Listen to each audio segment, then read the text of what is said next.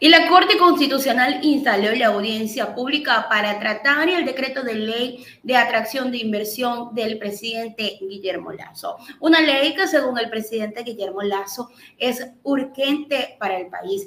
Esto fue defendido por el ministro de Economía en la Corte Constitucional. Sin embargo, se escucharon otras opiniones, como por ejemplo la del activista político y quien trabajó con el gobierno de Rafael Correa, Virgilio Hernández que dice que esta ley no hace más que responder a los intereses de un grupito al que el gobierno ha venido ayudando durante dos años de gestión. En pocas palabras, es una ley que no va a beneficiar a todos los ecuatorianos, sino que va a beneficiar a los más ricos, a los que más tienen. Vamos con el detalle de esta información. Esto fue lo que pasó este jueves en la Corte Constitucional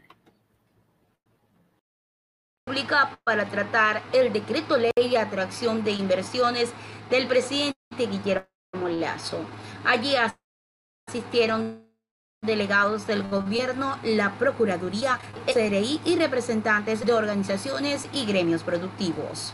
El activista político Virgilio Hernández presentó en la Corte Constitucional los argumentos jurídicos por los que el decreto ley de Guillermo Lazo no tiene dictamen favorable. Él dice que Lazo no busca beneficiar a los ecuatorianos con esta ley, sino favorecer a sus grupos como lo ha hecho por dos años.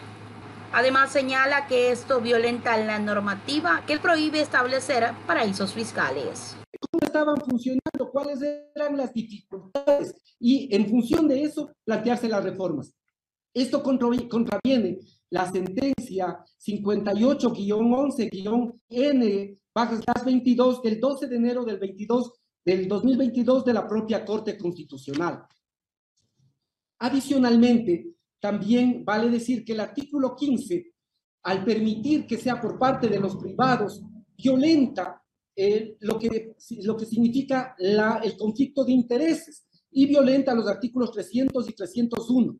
Al mismo tiempo, al mismo tiempo, eh, se violenta el artículo 308 relacionado con las normas del sistema financiero y lo estipulado sobre la ley que prohíbe los paraísos fiscales.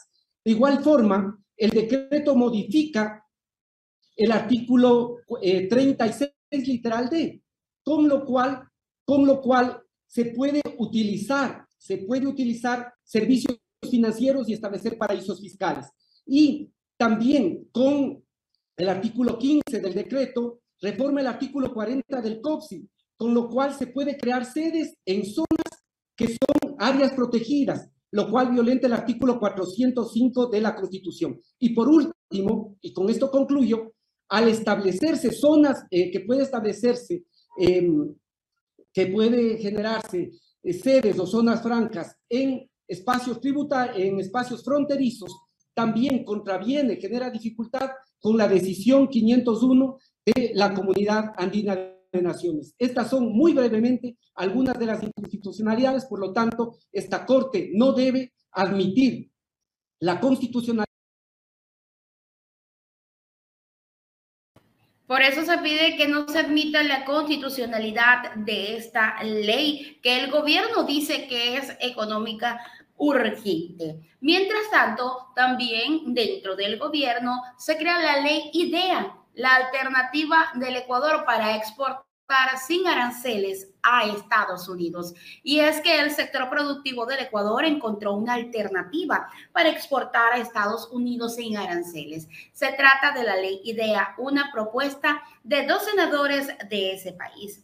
La firma de un tratado de libre comercio amplio es el objetivo de los empresarios y del gobierno. Pero mientras se espera que Estados Unidos decida hacerlo, el sector privado y el gobierno trabajan en la ley IDEA, innovación y eh, también eh, unos departamentos de Ecuador.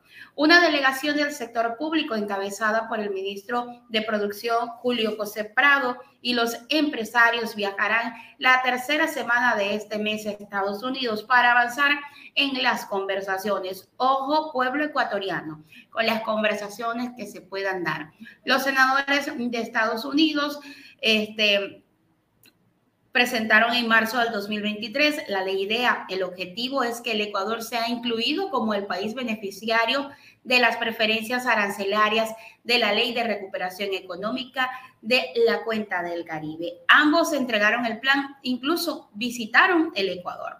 IDEA es una ley que, si es aprobada, permitirá al Ecuador que exporte sus productos con el 0% de aranceles, como lo hacen los países eh, caribeños. Iván Ortiz, vicepresidente de la Cámara de Comercio Ecuatoriano Americano, explica que este, con este programa comercial serían muy beneficiadas las empresas y las pymes ecuatorianas. Hay que ver cuál es el trasfondo de todo esto y si en realidad lo que ellos están llamando, entre comillas, un 0%, se va a dar y en qué va en realidad a beneficiar esto a cada uno de los empresarios y microempresarios, pequeños empresarios ecuatorianos, o si no es sencillamente un engaño más.